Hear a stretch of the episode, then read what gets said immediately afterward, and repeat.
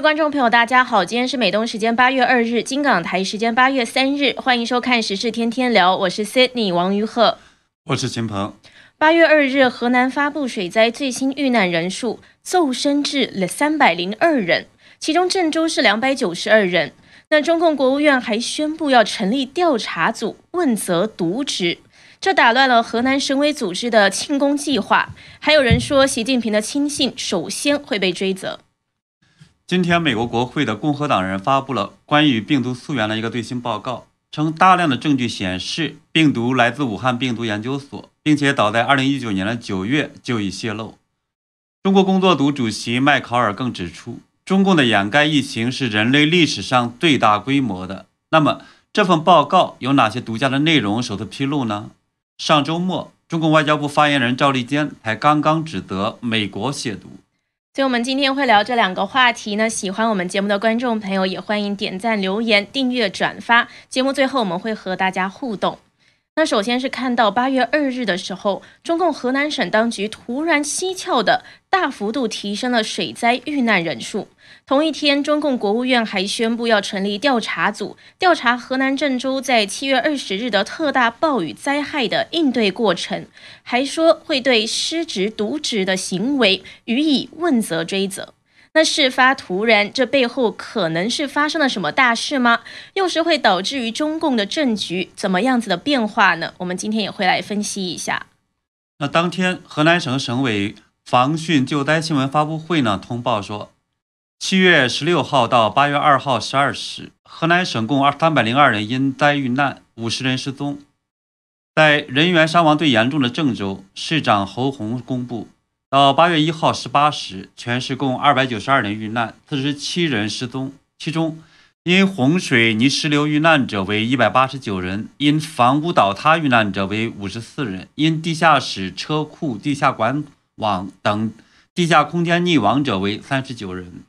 那最新的这个数据中，称地铁五号线遇难是十四人，京广隧道遇难是六人。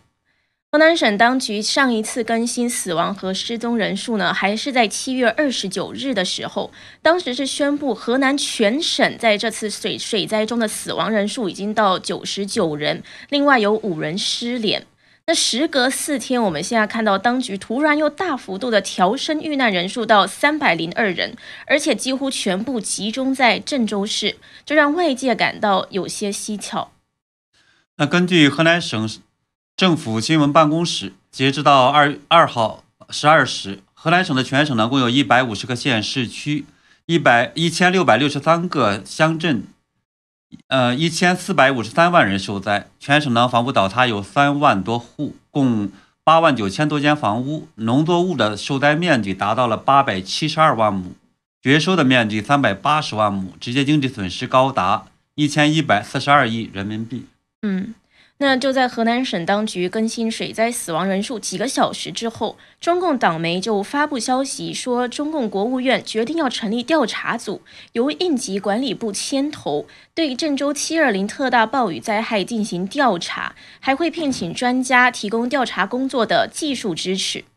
那中共的新华社是报道说，为了要落实习近平关于防汛救灾的指示，还有李克强等领导的批示要求，所以才成立这个调查组。那还说要对存在失职渎职的行为依法依规予以问责追责。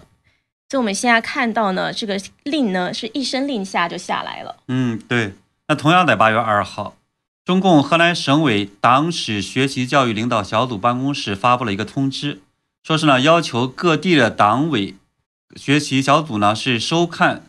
防洪减灾的特别节目，叫做“出彩河南人一起扛”专题节目。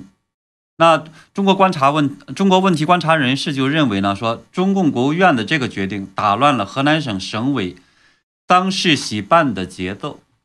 嗯，那不过呢，我看到这个通知也只是一个党史学习小组发布的通知，为什么会被认为说是河南省委的庆功计划呢？嗯，不要小瞧这样的一个小组，因为中共体制内它有一个特点，就是大事看小组，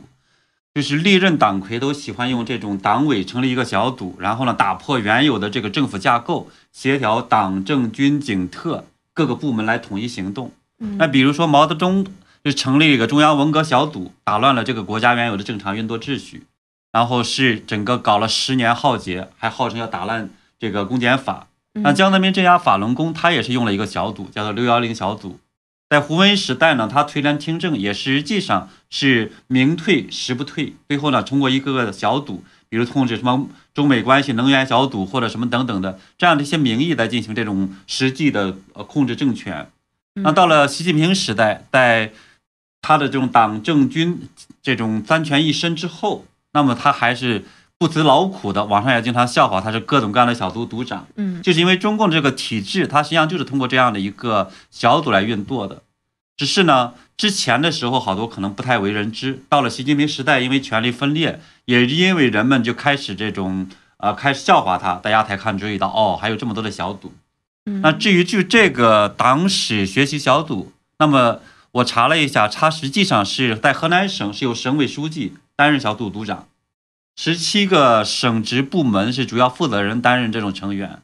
也就是说，实际上就是是他的这样的一个办公室的发言代表讲话的话，通知实际上就代表了省委书记。而且呢，这个小组实际上是在前一段时间，大家都知道，习近平是强调要学习党史，因为中共篡改了这种呃中国历史还有党的这个历史，所以呢，他要强调要从学习中共新新版本的这种党史。所以在这种情况下，各个省市其实是响应习近平的号召，最后成立这样一个小组。当然，就是省委书记啊，或者省市长等等这种直接挂帅。嗯，所以照您那样说，如果中共成立了什么小组，其实就是为了要打破原先的什么架构，然后让这个小组可以凌驾于所有的部门法律之上，更好的去执行任务等等。是这样，对，嗯。那刚刚说这个丧事喜办呢，你这一说我就想起来了，因为前几天我们节目的确有谈过，就是河南省在七二零水灾之后第三天就在排练庆功晚会了，而且我们还独家挖掘出他们彩排的那首诗，是写了什么雨水慢慢停了，积水也在消退等等的。那网友当时就用八个字评论说：“尸骨未寒，赞歌已响。”那也说像官媒报道一样，这个遇难者和受灾者是一字未提，却是在歌颂抗洪救灾。不过我们现在看到这样一来呢，这个河南省委和省省政府，那郑州市委和市政府的主要领导们，现在是要开始庆食难安了，就庆功宴摆不成了，还可能会被追责。对，接下去可能会有人被这种承担责任。嗯，那网上有人就在说，习近平的两个亲信，河南省省委书记楼阳生，还有郑州市委书记徐立毅，这两个枝江这个枝江新军成员，可能是会中枪，而且呢，不仅可能被追责，还可能会影响仕途。嗯，对，我们看到罗阳生和徐立毅都是枝江新军的人马，到河南呢，他实际上是镀金去的，丰富履历，准备在中共的二十大提升到政治局中央委员。所以呢，他们是本来是去镀金，但是呢，这一次的我们看到他在水灾中的表现，显然有这种不可推卸的责任。比如说呢，是郑州市委书记徐立毅，他实际上是杭州大学地理系地理专业毕业，还曾经做过辽宁、到过呢浙江宁波市的这个水利局长。按理说呢，他应该对治水不陌生，但这一次他在郑州雨灾中的表现呢，却大失水准。而且呢，据说是在这次水灾发生之前。那么我们看到呢，气象部门做了很多预报。那么罗阳生呢，也是召开了一个全省的这种防汛工作视频会议，应该是做出一定的这种安排。但是呢，徐立毅随后在这个呃主持会议，就强调呢说，全市的防汛工作它有一个五步目标。那么包括呢，重大水利工程不出事和重要交通不中断。而我们也知道，正是这种五步里边的重要交通不呃不中断。这样的一个说法，其实是影响了地铁站，还有呢是京广隧道这种几道关闭，所以导致了这种呃地铁，呃官方的说法是十四人死亡，然后呢京广隧道说是六人死亡。嗯，不过这个说法呢，当然还是很令人质疑的，不可能这么少人。嗯，那我们是注意到大陆今年也是新官上任灾祸多，比如说中共甘肃新书记伊洪上任两个月，当地就是发生了一个越野马拉松死人事件。还有这一次河南遭遇大雨灾，也是省委书记楼阳生才六月初上任而已。那水灾之后呢？上周一，中共总理李克强在主持这个抗洪抢救、这个救灾防汛工作的视频会议的时候，他就说，紧急情况之下，除了特殊行业之外，果断停工、停学、停业。对城市地铁隧道要保障安全，硬措施。他还说，宁可过一些该停就停，该封就封。那之前浙江省委书记还有浙江省省长的讲话，看起来也有一点像是在暗讽河南省做的很差。那您认为楼阳生还有徐立毅会被免职或者是被处分吗？呃，我觉得现在其实说他们会被处分还有点太早了，因为我们知道中共呢，像成立这种调查组，他有时候不是为了追究责任，很多时候他实际上是为了洗地。比如说我们知道去年的时候，李文亮被训诫染疫，后来死亡。结果的话，当时这个他死亡之后的话，全国老百姓就特别那种愤怒，对吧？结果中共就派了一个调查小组到了武汉，然后呢，结果怎么样？就是中共的调查小组认为呢，说呃武汉当地做的很好，只是呢派出所的两个小民警呢，他拿出来装模作样的训了一下，说他们呢是训诫不叫做不当，而且呢应用法律程序错误，但是呢没有任何的这种处罚，也就是说谁都做的这个对，那么李文亮做的也对。那个大家训他也对，对吧？那谁错了呢？啊，党不错，他是这样的一个这种结论。所以这样的一个调查结果显然就是没有真正的让大家去服气。这一次呢，就是我们看到，当然说河南水灾呢死了这么多民众，很可能会有这种替罪羊出来。但是我觉得呢，是像楼阳生很可能会被私保，嗯，也就是说省委书记可能会被私保，而徐立毅就是呃市委书记很可能就有点麻烦。当然，具体的一些部门像。这种郑州地铁的这种救援不力啊，等等的，很可能会这种挨板子。嗯，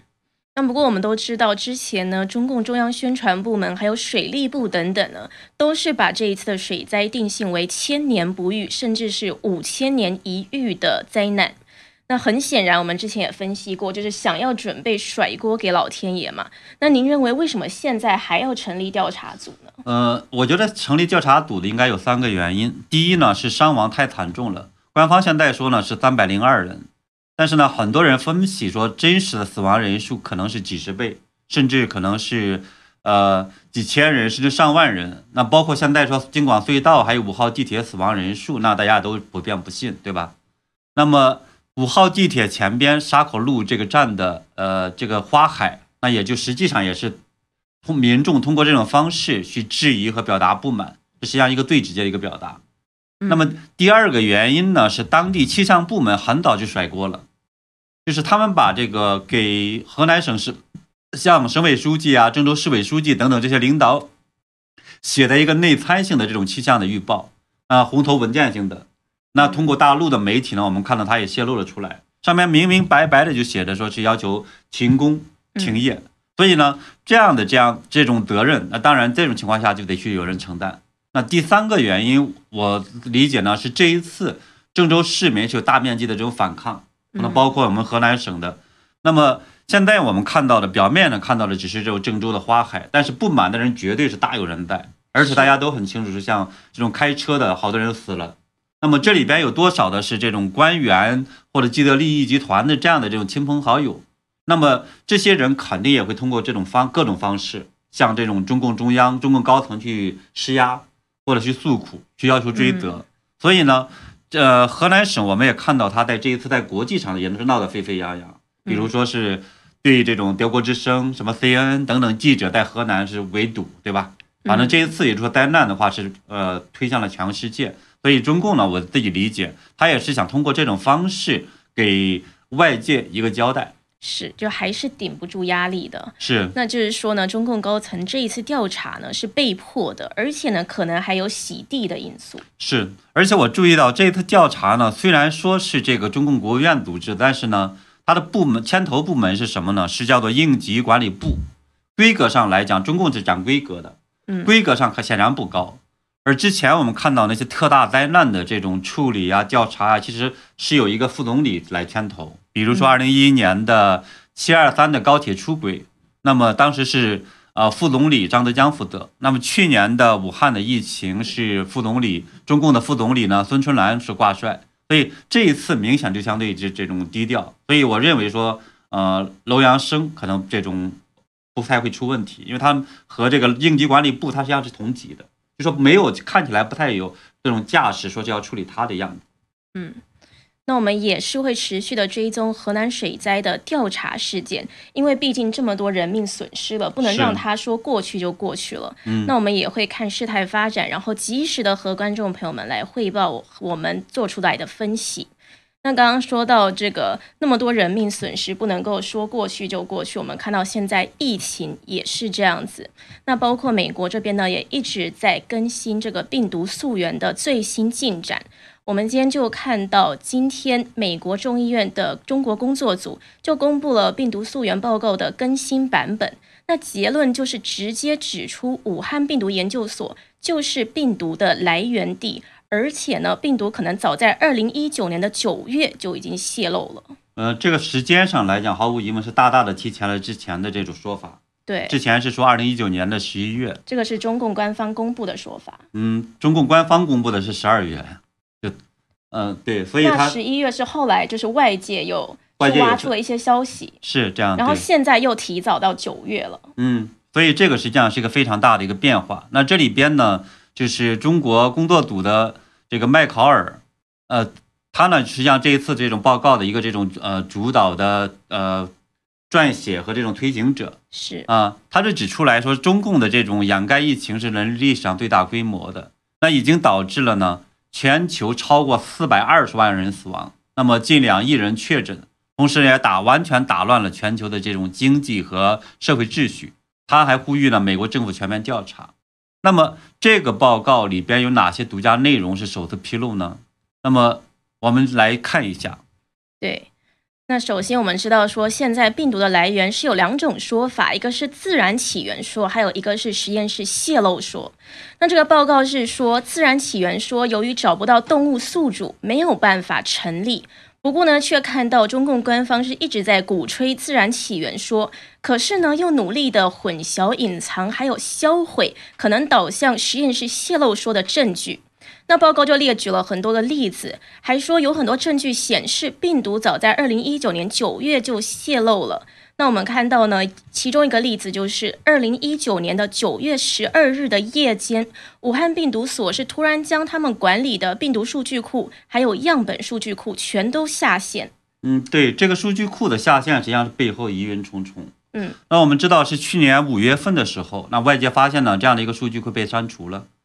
而从网上就是武汉病毒所的这个专家的文章中看说呢，他们当时是包括了就是长期了一些积累了一些病原体的这种样品还有数据，还有呢是自然呃是就是补充了呢是国际上发布的这种权威数据，就是这里边列出了大概有两万两千两百五十七个样本，就说非常庞大的一个数据。是。那么中共方面呢给出的一个解释是什么呢？说这个数据库突然下线是因为呢。众多员工的工作信箱还有私人邮箱遭到了大量的恶意的攻击，但是呢，他也没有再去发布任何这方面的这些数据。而外界后来发现呢，他不是中共官方所说的这种二零一九年十二月被攻，就是出事儿之后被攻击，嗯，而是呢，在更早的时间，九月十二号就是正式的下线的。这也是为什么他们认为呢，外界现在认为说九月份可能出问题了，也就是说。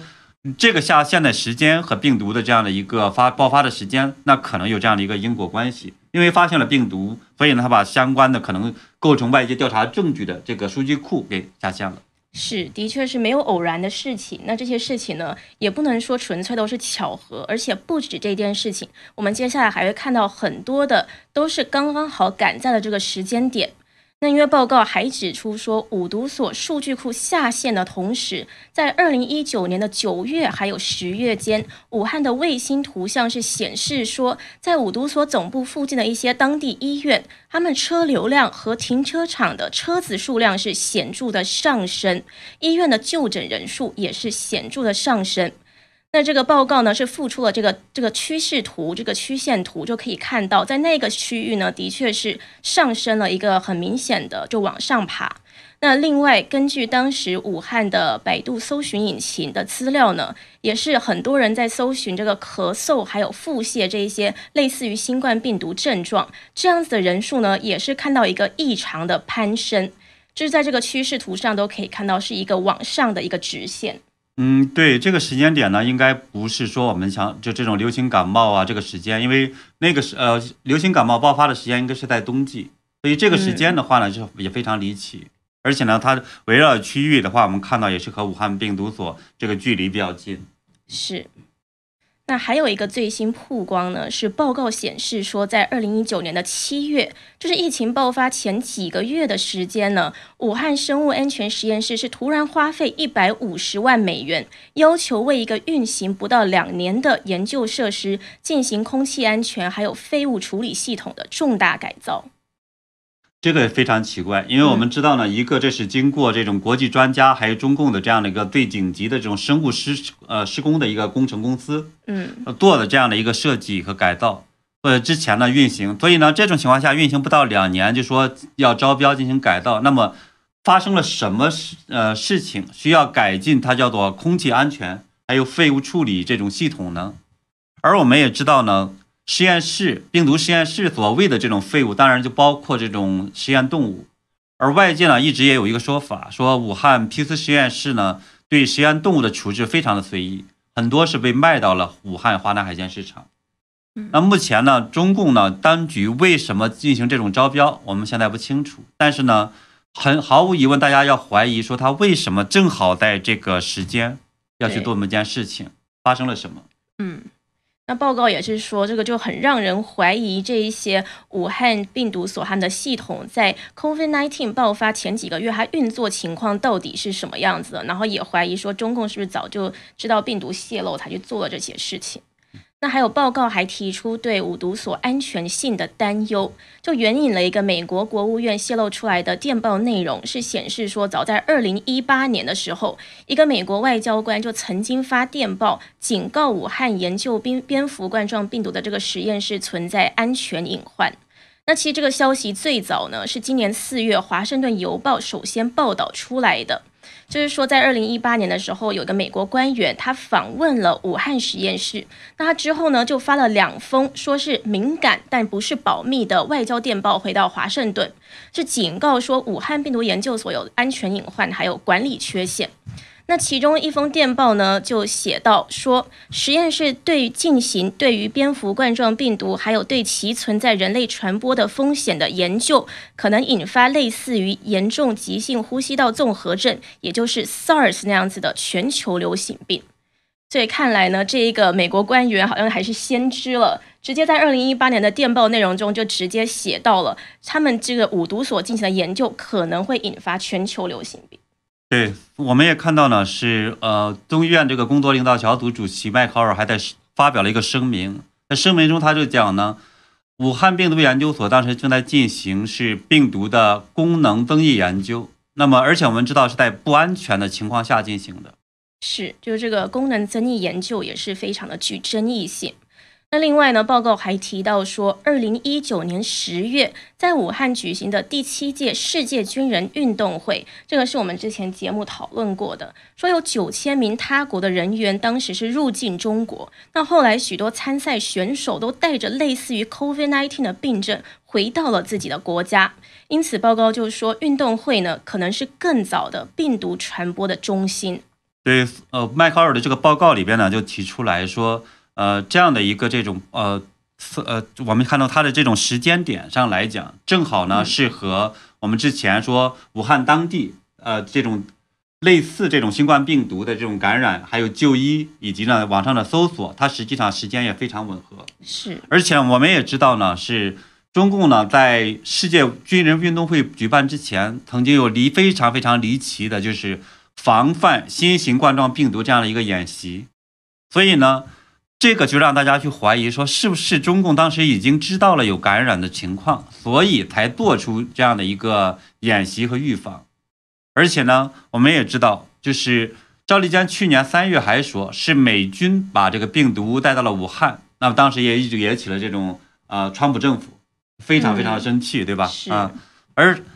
我们也知道呢，就是当时武汉的金银潭医院，他的院长叫张定宇，他就指出来说。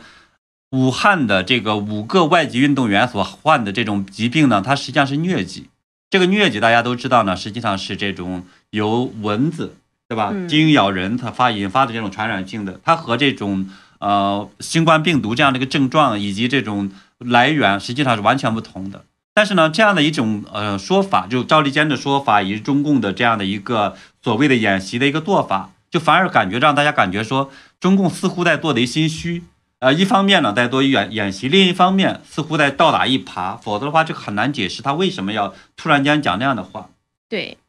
那现在报告出来的种种证据呢，都好像是显示病毒呢，的确好像早就泄露了。那中共掩盖疫情呢，也已经是证据确凿。那其实呢，中共外交部发言人赵立坚他在二十六日、二十七日的时候，也是直接又指说美国亵渎，就直接把矛头对准了，又是美国的这个马里兰的美军德特里克堡实验室。对赵立坚最近的举动，我觉得也非常不寻常。他他好看起来呢，就是也是在做这种预防性的这样的一个攻击准备，因为因为可能很可能去见到说是美国这边要发布一些报告，或者正在施加压力给他们，然后追责。以及呢，可能接下去川拜登政府的这个报告也会很快发布，所以呢，他现在就要拼命的去甩锅，说呃应该查的是你们。所以我们看到在呃七七月二十六号、七月二十七号，那么赵立坚都直接攻击了是德特里克堡。对。那么在二十九号的时候，更是火力全开呢，痛批美国要求调查是这种呃溯源恐怖主义。用了这么一个非常非常这种古怪，以及但是呢攻击性又特别强的一个措辞。是，当然呢，还进一步的要去讲的话是等等的，就是说他看起来呢非常这种呃离奇，也就是说在这个时候的话，他做这样的一个行为，但是呢，我们就是大家觉得说你这是为什么？嗯嗯。对，那的确呢，就好像是在诡辩这样子，而且呢，好像总是他们越不愿意的事，他们就会越用一个这种恐怖主义等等的这种名词冠在他的头上。对，要求调查怎么叫恐怖主义，对吗？因为你确实有太多的这样疑点了，而且呢，我当时看到二十九号的时候，塔斯社这个时候还有一个这种提问，看起来还打脸了这个赵立坚。那塔斯记呃塔斯社记者当时就问说，中方呢援引国际研究者称说，人工合成病毒以及实验室泄露都是阴谋论。呃，同时呢，中方又呼吁调查美国德特里克堡的生物实验室。请问，溯源为实验室泄露是阴谋论和呃呼吁呢是调查德特里克堡生物实验室是否矛盾？那那赵立坚怎么回答？赵立坚就诡辩嘛，他说这个美方所指的这个实验室泄呃实验室泄露呢，实际上是指的这个武汉实验室泄露啊，他说的这个指的是这样的一个，但是呢，这个说法和他和赵立坚之前的说法是不一样的，中共说法是不一样的，因为我们大家都知道是在去年的二月份的时候，那中共武汉病毒所长期伙伴这叫。达萨克对吧？嗯，他当时找了一大堆的专家，在这个《柳叶刀》杂志，那么发表了一个文章，说呢，一切认为病毒是非自然起起源的这样的一些说法都是阴谋论。是啊，也就是这种情况下，我们也注意到，当时中共是这种如获至宝，大肆宣传啊，所以一切的，然后呢，还当时还找了武汉病毒所什么。呃，石正丽啊，等等的，又拼命的在讲说啊，就是自然起源，就是自然起源，起源说说，对吧？这样的说法，所以这个东西也非常奇怪，和赵立坚的说法其实是之前的说法是完全相矛盾的。对，不过我们看到这一个生态健康联盟的总裁达萨克，他现在呢，本来从一个是知名的专家，非常有信誉度的，现在是公信全无。那这一次国会的报告呢，还呼吁达萨克要到国会出席作证。那这个中国中国工作组的主席麦考尔也说，他讲话前后不一致，说他是一些声明呢，也是在某一些情况下明知道错误还公然发表的一些声明。呃，对，根据呢，我们看到之前公开的这个电呃电子邮件，就是福奇博士的电子邮件等等呢，是显示是美国呃国家卫生研研究院，就是 NIH 呢，它下属的这个国家过敏和传染病研究所。呃，这个呢是这个所实际上是夫妻博士领导的，嗯，所以这样的呢，他们当时是通过这种达萨克所领导的生态健康联盟，向中国是提供了九项的资助，用于研究呃冠状病毒。而过去的十五年中呢，那我们也看到是达萨克一直在将这部分这部分的呃资助呢是。给这个武汉病毒研究所的这个研究员石正丽，然后做这种蝙蝠冠状病毒研究，所以这样的一个这种合作，使得实际上现在呢，达萨克也成了一个这种焦点人物。也因此呢，实际上这种登叶研究啊，还有呃武汉病毒所做这方面的这种研究，也也为外界所知。嗯，那达萨克现在呢，也是被联合国资助的柳叶刀的病毒调查委员会除名了。就表表示呢，他现在真的信誉全无。那大家也都知道，他这个讲话很矛盾，前后不一致，还有跟这个中共之间很错综复杂的一些利益关系之类的。是这样，对。那其实这一次这个报告，大家很关注的一个点呢，是报告对于武汉病毒研究所相关的研究人员，包括美国科学家在内，有能力去修改病毒基因，而且不留下任何篡改的痕迹的能力，感到担心。那报告是列举了美国科学家巴里克的例子，是说呢，他早在二零零五年，这位美国科学家就协助创造了一个不留下基因修改痕迹的方法。那报告是写到说，二零一七年武汉病毒研究所的科学家也能够做到这一点了，这就清楚的表明说，科学界声称新冠病毒不可能是人为的，因为它没有基因修改标记，这个说法呢是不准确也是不诚实的。对，这个实际上也证明了呢。之前的时候，呃，中共这边辩解，包括赵立坚他们辩解的话呢，说是呃，病毒不可能是人造的，这样的说法其实是不成立的。当然呢，对于这样的一个病毒呢，我们讲说它到底是不是做了这样的一个基因改造，我觉得其实外界呢当然也有不同的看法。当然，而且呢，可能也，但是这个呢，实际上不影响对于武汉病毒所对于这样的一个溯源的问题。对。就是是否是基因改造过？当然现在是持保留态度，因为就算不是基因改造的病毒，也可以从实验室泄露，两者是不冲突。那不过我们现在看到，就算不是实验室泄露好了，中共隐瞒疫情的做法呢，也已经是罪行了。对，因为武汉实验室泄露本身的这样的一个理论呢，就是说，呃，要么呢病毒是从武汉科学实验室这样的一个这种呃。管理松懈或者有漏洞，或是造成这样一个泄露；要么的话呢，它实际上是经过了中共的这种政府或者军队的这样的基因改造。这两个说法其实都不矛盾，都可能因此的话呢，导致了这种呃病毒泄露，所以流出来。所以这样的一个说法，其实以及中共在后来我们看到它的这种大规模的掩盖，包括勾结呢，是呃世界卫生组织做这种呃信息的掩盖。呃，撒谎等等这样的一些做法的话，其实都进一步的坐实了中共在这方面就应该承担责任。嗯，那麦考尔议员也在这一次声明中说，势必是要让中共为他掩盖疫情的行为付出代价。那迈克尔还举说，包括国会通过立法等等，要制裁参与掩盖行动的武汉病毒研究所的科学家，还有中国共产党官员。他还说呢，这个是有史以来最大的掩盖。那我们知道，现在美国情报部门也正在就病毒起源进行调查了。拜登总统也是要求情报机构在八月二十四日之前要向白宫提交报告。嗯，当然，我们也注意到呢，在这个调查过程中，最大的麻烦可能就是中共当局的这种不配合，那么导致了可能调查会都受到影响。而呃，像中情局的局长这个伯恩斯，那上周在接受采访的时候就说，现实是呢，中国政府并不透明。最初没有完全配合世卫组织的调查，而且最近在暗示他将，呃拒绝在后续的行动中进行合作，这实属非常不幸。那美国的国家民民主国家防务基金会的高级研究员叫做鲁杰罗，他也说呢，拜登政府已经通过各种利用外交手段敦促中共呢合作，他尝试过的管道包括世卫组织、七国集团和其他国家，但是呢。他说：“他们，他这个他们是指这个中国中共政权已经给了我们他们的答案，他们的答案是否定的，也就是说中共是拒绝这种配合调查的。”嗯，是。那当然呢，这一件事情一直还在进行着，所以关于病毒溯源的最新消息，我们也会持续的为观众朋友来更新。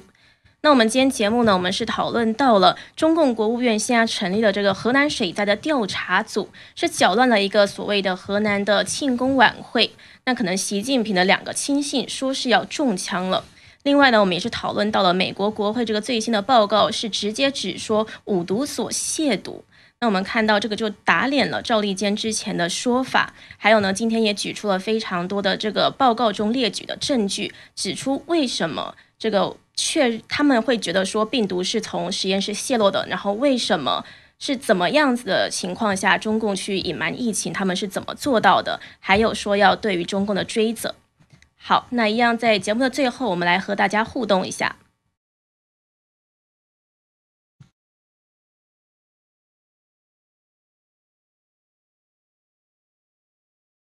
有一位观众伊芬利，他是说中共从来就洗脑中国人。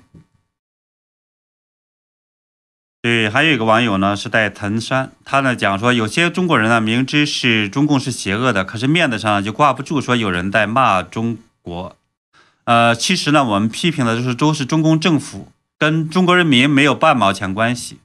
我觉得这一位观众讲的就是非常非常的中肯，因为其实像很多在骂中共政府的，才就真正的爱中国的人。是这样，对对，而且很多也是爱中国人民，包括对是他们是可能很多都是中国人，那还是清醒了之后，就是才会这样子做，那也很希望说中国能够越来越好，所以才会这样勇敢的出来发声，不然其实真的没有必要在这边讲，其实。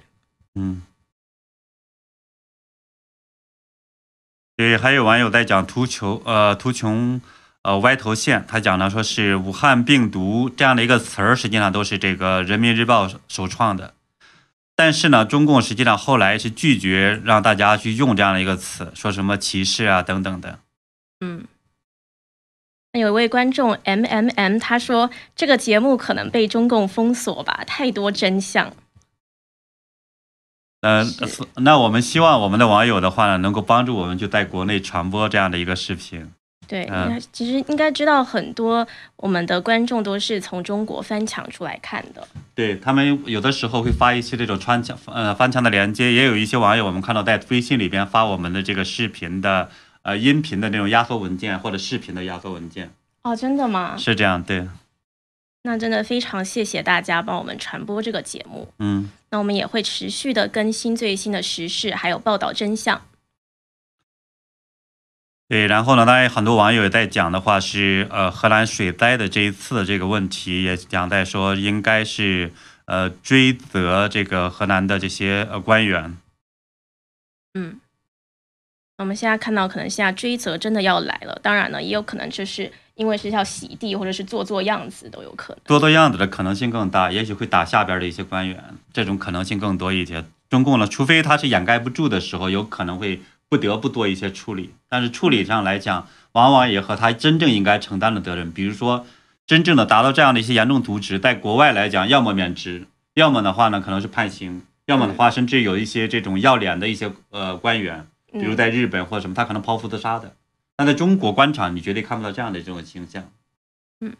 那有一位观众文哲是留言说，疫情的罪恶是最开始的隐瞒。的确是，现在不管是这个病毒是从哪里实验室泄露也好，还是自然起源也好，其实隐瞒疫情这件事情呢，之前美国前国务卿蓬佩奥就讲了，这个事情呢就已经是罪证确凿了，就已经是值得大家去追责了。对，呃，这个是我觉得罪责罪责难担。对对，